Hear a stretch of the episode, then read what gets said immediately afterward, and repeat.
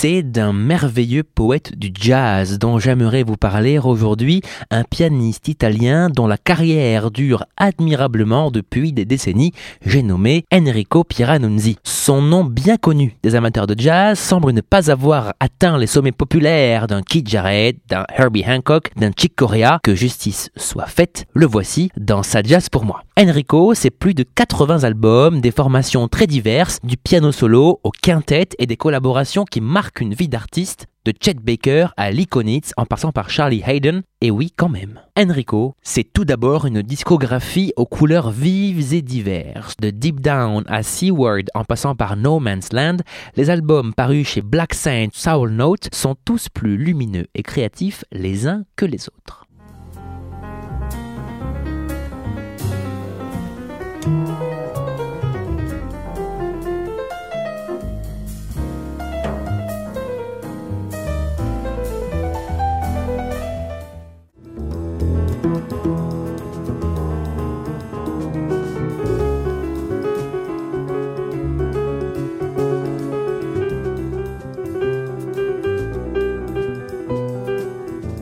Enrico est également un compositeur hors pair, plus de 300 créations à son actif quand même. Certaines d'entre elles sont devenues des standards repris par des musiciens du monde entier. Apprécions donc Nightbird, Don't Forget the Poet ou encore Fellini's Waltz.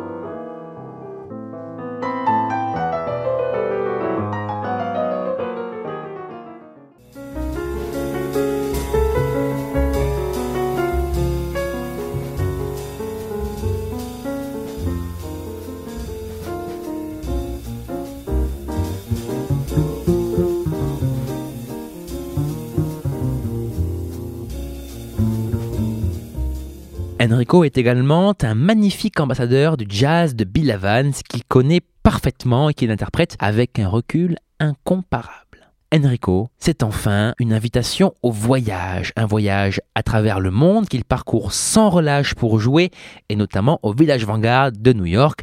Cet album, paru en 2010, est le premier à être enregistré par un artiste italien dans le célèbre club new-yorkais.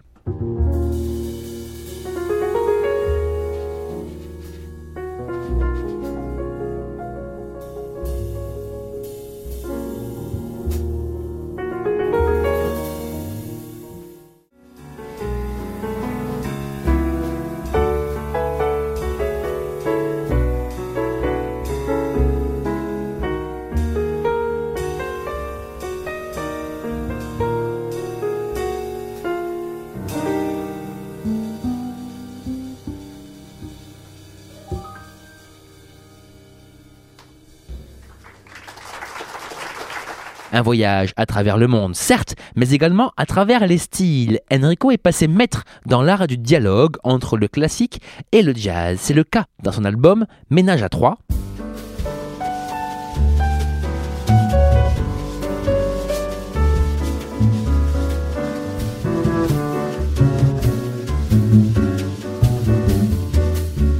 Dans son album Monsieur Claude, en hommage à la rêverie de Claude de Debussy.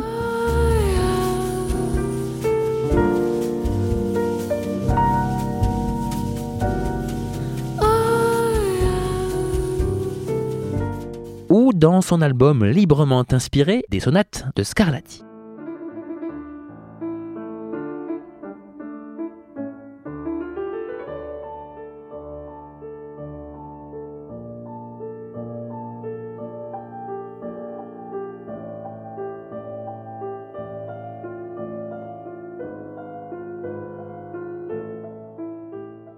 Enrico Pieranunzi est un artiste rare comme il en existe peu, un compositeur talentueux, un interprète d'exception à la magie sous les doigts.